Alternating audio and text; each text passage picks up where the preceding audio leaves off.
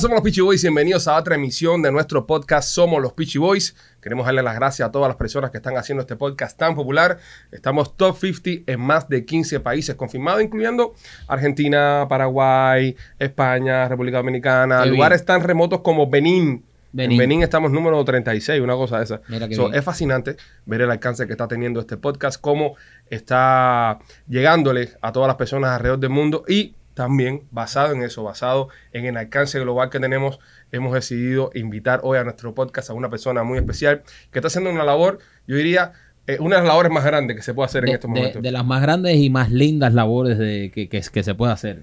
En Somos los Peachy Boys de la Fundación Live Like Bella, Raymond Rodríguez Torres. Bienvenido, Raymond. Raymond, ¿cómo estás? Muy bien, muy bien, muy feliz de estar aquí compartiendo con ustedes. Gracias. Qué gusto volver a verte de nuevo. Eh, nos vimos hace un montón de años atrás en, un juego eh, de softball benéfico que estábamos, que estábamos realizando.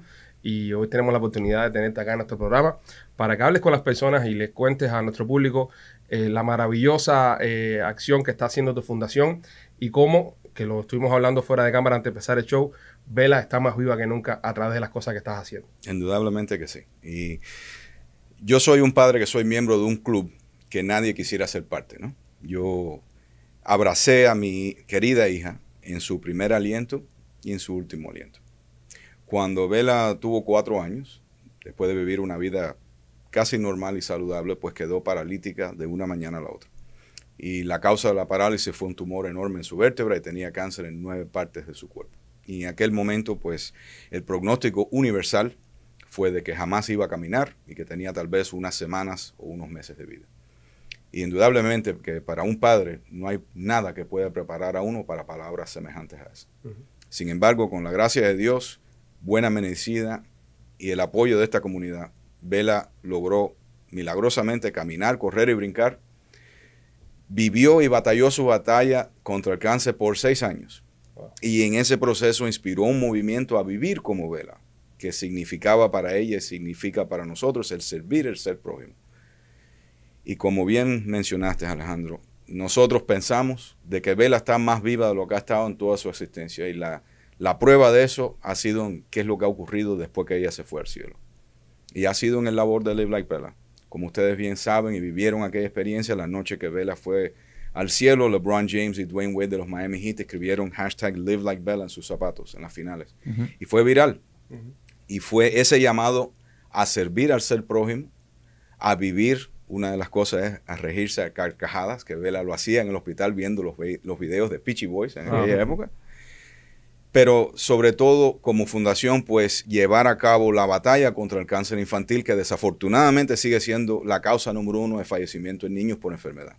Y aquí estamos haciendo unas grandes cosas y muy agradecidos de su apoyo y su amistad. Eh, hacen, hacen una labor maravillosa, eh, ayudan a, a muchos, a muchas familias a, a- a- a- poder asumir estos gastos, estas, estas, estos problemas, los ayudan eh, muchísimo. Y me dijiste que están más en, en más de 36 países.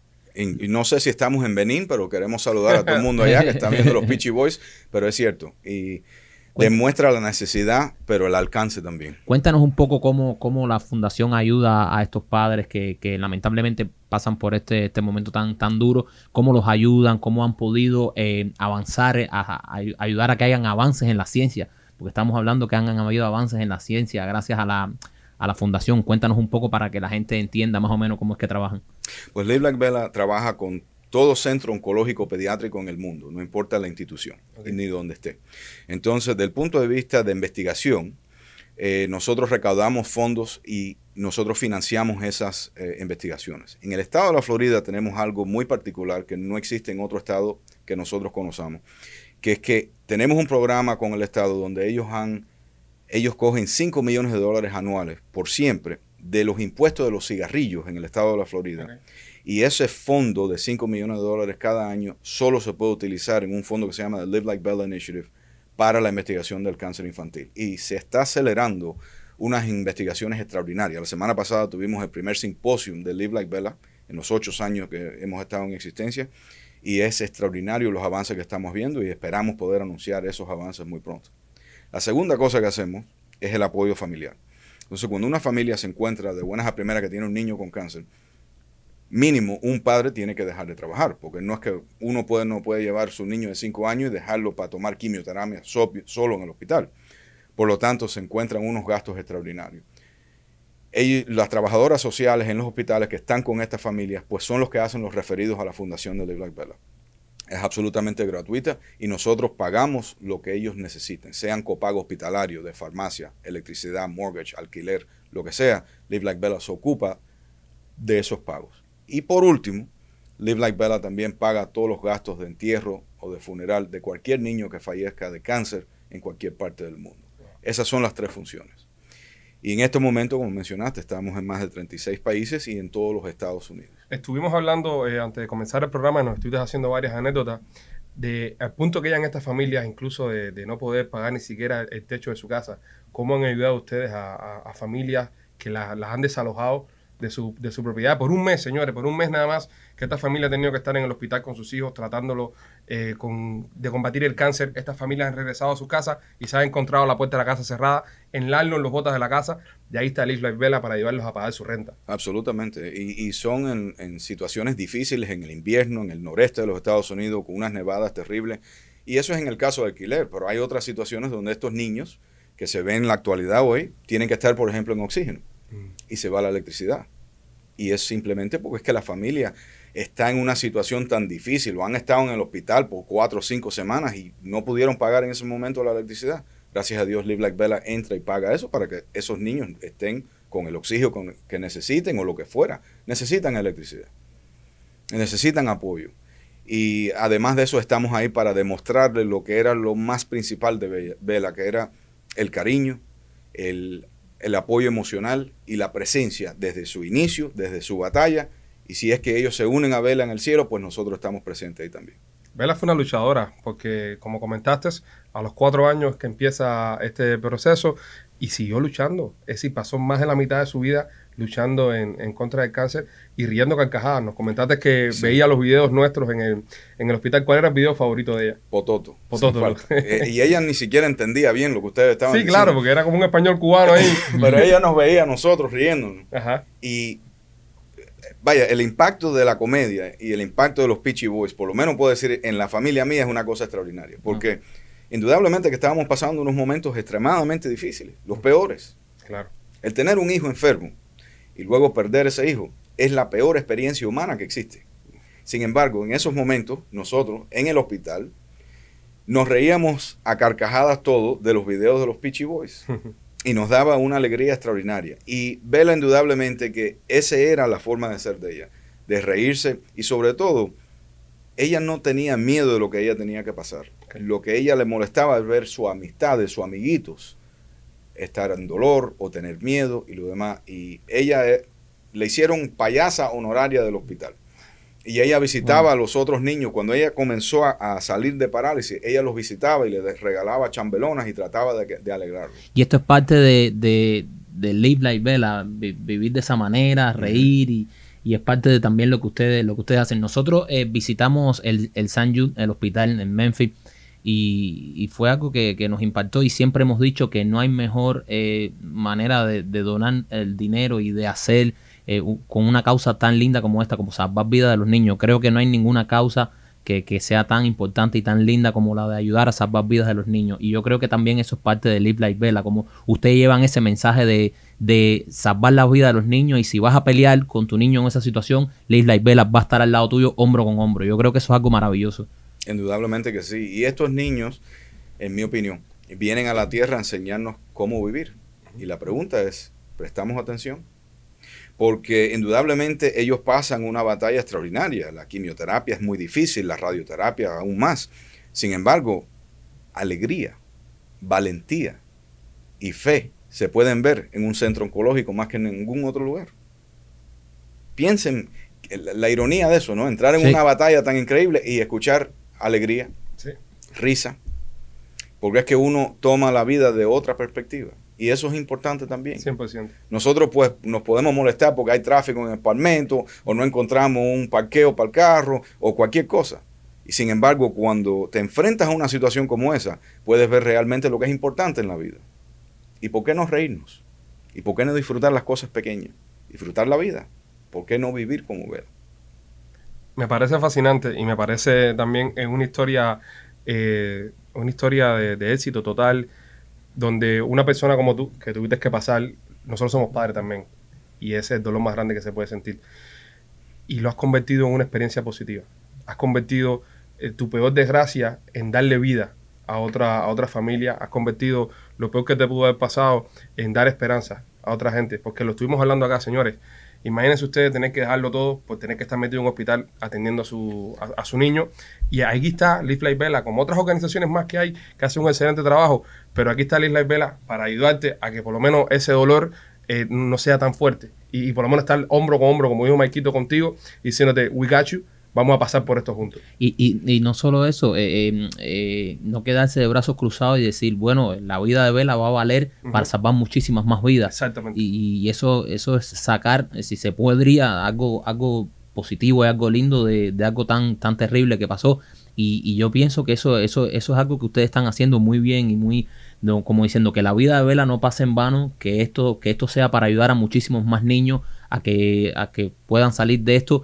Y lo que estábamos hablando ahorita, que, que me pareció extremadamente impresionante para bien, que ya gracias a esta fundación se están eh, llegando a, la- a inventar, eh, tú sabes, eh, cura o ciertas cosas que pueden ayudar mucho más a, a- salvar la vida de los niños. Esto es algo maravilloso, brother. Esto es algo maravilloso porque si Live Like Vela logra chocar con algo de esto que pueda salvar o, a- o- o disminuir eh, este, esta, esta, la- los niveles de mortalidad, esto sería algo súper positivo. Estamos en un momento, en mi opinión, muy importante. El COVID, por supuesto, ha afectado al mundo de una forma muy negativa, eh, en muchos aspectos. Pero una de las cosas que sí hemos visto que se puede acelerar la ciencia a un nivel extraordinario. Exacto. Exactamente. Si eso fue posible durante el COVID, que lo es, ¿por qué no en el cáncer infantil? ¿Y por qué no en otras enfermedades? Entonces, por lo tanto, si tenemos la habilidad de alimentar las investigaciones, podemos llegar a un tratamiento. Si podemos llegar a un tratamiento de mantener a estos niños vivos, podemos llegar a una cura. Una cura. Y yo sé que cuando yo vea la sonrisa de Vela otra vez en el cielo, lo primero que me va a decir es, papi, hiciste todo lo posible para mantenerme allí. Deja que tú veas lo increíble que es este lugar, número uno. Y número dos, gracias por lo que hiciste para tratar de ayudar a mis amigos. Y lo estamos haciendo. Y lo estamos haciendo por personas que nos, nos han dado el apoyo en estos momentos que estamos aquí juntos. Nosotros nos conocimos al poquito rato de verla fallecer que LeBron James y los Miami Heat, y ha seguido en una vida que se suponía que no tuviese impacto, en una niña que desde los cuatro años estuvo enferma, que desde los cuatro años se suponía que se le llevara al hospicio. Y aquí estamos, gracias a Dios, con esa promesa que le hice yo cuando ella estaba en mis brazos y seguimos adelante con el apoyo de todos los que ven los Peachy Boys, con la amistad de ustedes y con mucha fe que vamos a curar esto. Yo sé que lo vamos a hacer. Y es importante lo que tú mencionaste ahora, y, y era mi próxima pregunta. En estos tiempos hemos visto como el gobierno federal eh, y, y gobiernos a nivel del mundo le han pasado por encima a todos los protocolos, a todos los trials, que todo medicamento se demora 5, 6, hasta 10 años para que te lo aprueben. Y han aprobado no una, sino cuatro o cinco vacunas. ¿Por qué no hacemos lo mismo con el cáncer? Sí. ¿Por qué no le caemos arriba a los gobiernos y todas las manifestaciones que están haciendo y todas las campañas que están haciendo, pro-vax y vacúnense, y si no te vacunas eres, eres el demonio, whatever? Coño, vamos a meter esa misma presión para, para los tratamientos contra el cáncer, porque hay un montón, hay un montón, Ujú. porque lo sabemos de nuestra experiencia con el St. Jude, que es un hospital de research, que es un hospital para buscar curas, que hay un montón de tratamientos que, que se, se ha probado que, que son bastante buenos y están frenados en seco porque simplemente no les dan la autorización para que sigan hacia adelante. Es. So, Y- y hay, si que, lo- hay que hacer presión. Si lo pudieron hacer ahora con el COVID, Exactamente. que, o sea, que se decía que una vacuna, que si tenían que pasar 10 años, que si 5 años, y sacaron una vacuna en menos de un año, entonces, y hay, ¿sabes? Hay estudios y, y tratamientos que pueden eh, ayudar a la lucha contra el cáncer. Bueno, pues, ¿por qué no hacemos lo mismo que con el COVID? ¿Por qué no aceleramos todo esto? No, y no, te- y no pueden decir la justificación de, no, pero bueno, es algo con los niños. Señores, en fin de año ya quieren empezar a vacunar a los niños ya, en contra el. COVID. Le, le quieren poner a los niños antes que se acabe el año una vacuna que va a cumplir un año justamente en, en diciembre. Coño, vamos a hacer lo mismo con el cáncer. Si hay un montón de, de tratamientos avanzando. Es que se le ha puesto, en, es- en, esa, en ese ejemplo, se le ha puesto conciencia como nada Como nada. en la historia. Y nada mataba más que el cáncer. Exacto. Y nada mataba Y como- nada mata hoy, hoy día más que el cáncer. Y, na- y- y es la, la- la primera causa de muerte infantil es, Exacto. es- es el cáncer. Exacto. O sea, Así ¿y es. ¿de qué estamos hablando? Nos están metiendo el, el miedo del mundo Y con no- los niños con respecto al COVID, porque Exacto. conozco, yo tengo eh, amistades que se vacunaron porque le, le estaban diciendo en la, en la prensa, vacúnate por tus hijos, vacúnate por tus hijos. Coño, le cogieron miedo a que le pasara con los muchachos y se vacunaron de un virus que está probado científicamente que a los que menos afecta a los niños. Tenemos el cáncer infantil que nos está arrebatando a, a nuestros hijos y no hay que esperar 20 años para que la FDA apruebe una pastilla.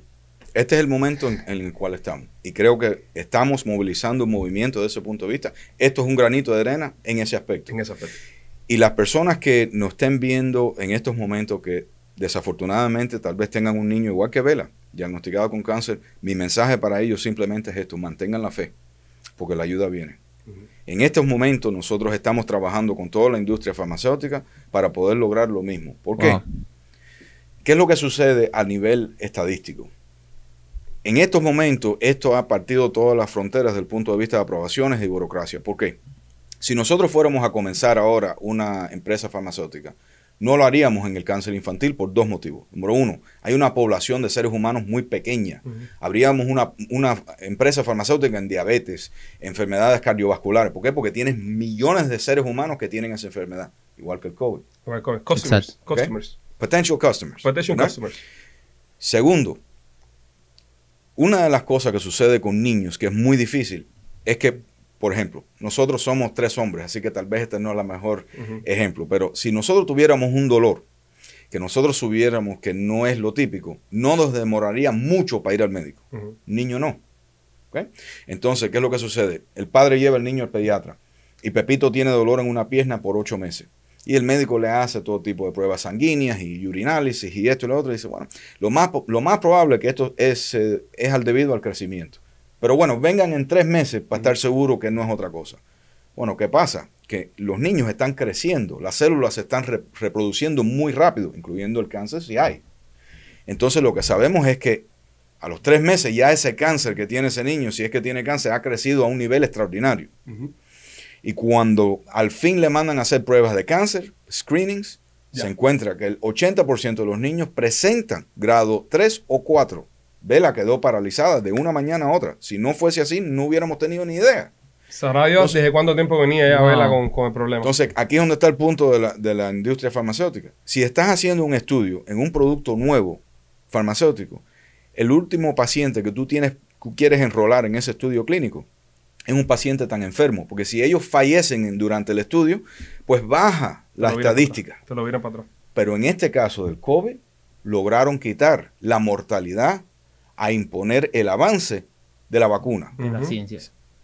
Hoy en día los pacientes con cáncer grado 4 son los que se merecen la oportunidad de innovación, pero la mayormente son excluidos porque es que el- la mortalidad de ellos es demasiado alta. Y no quieren correr el riesgo.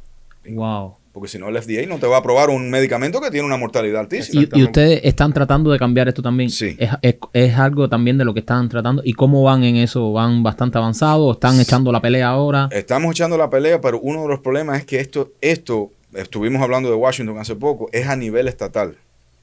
En la vida, en cualquier aspecto de vida, uno puede- no puede resolucionar un problema sin saber el tamaño del problema. No puedes poner recursos para si no sabes el tamaño. Increíblemente, increíblemente, uno de los problemas que sucede en el cáncer infantil es que si uno ve la causa de muerte de niños con cáncer que se documentan en sus certificados de muerte, mayormente es sepsis, heart failure, kidney failure, de los riñones. Ok, es posible que ese niño murió de, de problema de riñón, pero ¿qué causó el problema de riñón? Cáncer, No hacen lo mismo con el COVID.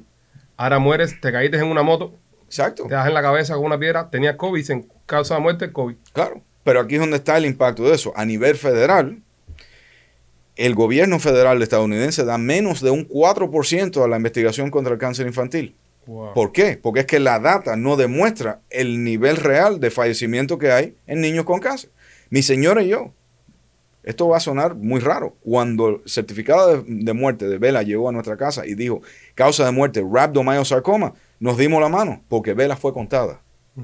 Pero yo recuerdo estando do- hace dos años en Washington en un taxi yendo a la Casa Blanca para una reunión, llamando a padres, amigos míos que han perdido sus niños, y esto es real, diciéndole, me parte el corazón pedirte esto, pero tú me puedes mandar una foto del certificado de muerte de tu hijo. Y en todos los casos, con la excepción de uno, que fueron como seis padres, la causa era otra cosa. Wow. Infección, esto, lo otro. Entonces no lo cuentan y, y eso es malo para el estudio. Porque, Claro, porque no, no. Exacto. Y, y- y- y como, como todo en este país, que es, es por el census, y Exacto. por- así como se mueven todos los presupuestos. Bueno, sí, no, pero los niños no se están muriendo tanto de cáncer porque mira, este niño murió de esto, murió lo otro. No fue el cáncer lo que lo mató. Coño, que fue lo que lo llevó hasta ese, hasta, hasta ese punto. Exacto. Pero, pero para que veas cómo está el, el doble rasero y cómo se hacen las cosas a conveniencia y todo es política. Con el COVID no es así. Con el COVID es al revés. Cualquiera que muere cualquier cosa, le meten que murió COVID por la cabeza. ¿Por qué? Porque es que se está empujando la agenda de la vacuna, la agenda del control, la- este tipo de agenda. Entonces, organizaciones como Lila y Vela tienen que ayudar a las personas a bypass toda esa burocracia, bro, y poner por delante la vida de los niños, que es lo más importante de todo. Es más, todos vivimos, todos vivimos por, por nuestros hijos y para que nuestros hijos estén bien.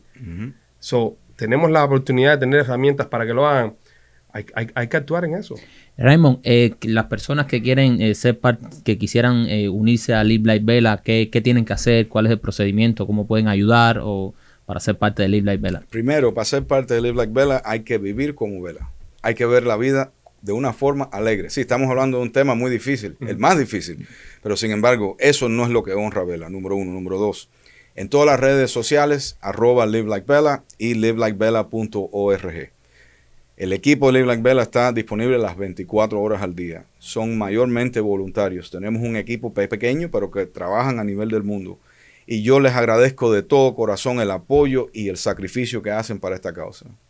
No, eh, te digo, eh, aquí hay que darle las gracias es a ti, Remo, de verdad, porque estás llevando, estás llevando, como te dije ahorita, lo peor que le puede pasar a una persona, a un padre, eh, es como que te estás parando en el frente y cogiendo todas las balas, no importa, tírenme todas las balas a mí, voy a coger mi dolor, lo voy a convertir en mi fuerza más grande y voy a ayudarte a ti a que no pases por mí. Eso es uno de los, de los, de los hechos menos eh, eh, eh, selfless, ¿sabes? Que, que como coño, yo pasé por esto, yo no quiero que tú pases por eso. Y yo como padre te doy las gracias. Yo, bueno, primero gracias. Y yo vi una vez un ejemplo de un edificio que se estaba quemando. Y había una gente que sobrevivió, pudi- lograron salir del edificio y escuchaban los gritos de las personas que estaban dentro del edificio.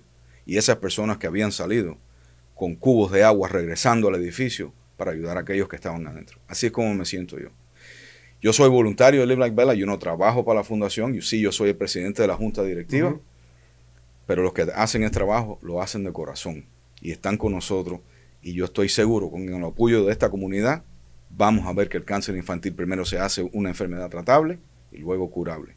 Y me siento muy agradecido de acompañarlos ustedes aquí en el día de hoy transmitiendo este mensaje de esperanza y de fe y juntos vamos a, a vencer. Y quiero que sepas que nuestras plataformas siempre van a estar a disposición de Live Like Vela para lo que Siempre. necesiten, para llevar el mensaje siempre más allá, siempre cuenta con nosotros. Pichi. Film, los Pichi Boys siempre van a estar del lado de Live Like Vela. Siempre con mucha risa. Siempre, Sí, coño. siempre, siempre diciéndonos Claro que sí. que somos así. Señores, ya lo sabe, si usted quiere eh, ayudar, está livelifebella.org o si no, sígalo en todas las plataformas digitales, Live Like Bella. Aquí los vamos a estar dejando todo para, para que lo sigan y toque ese corazón. Vamos a darle gracias a la vida por los niños que tenemos sanos en nuestra familia y apoyar a las personas que la están pasando un poco más difícil eh, porque sabemos, estamos conscientes, nosotros que somos padres, que no hay nada peor en el mundo que tú sabes que estar pasando por esto con uno de nuestros hijos. Así que nada, señores, sabemos que ustedes son, como son buenos fanáticos, también son generosos cantidad y como nos han ayudado a nosotros a través de toda nuestra carrera con todas las cosas que hemos impulsado, todas las campañas que hemos impulsado,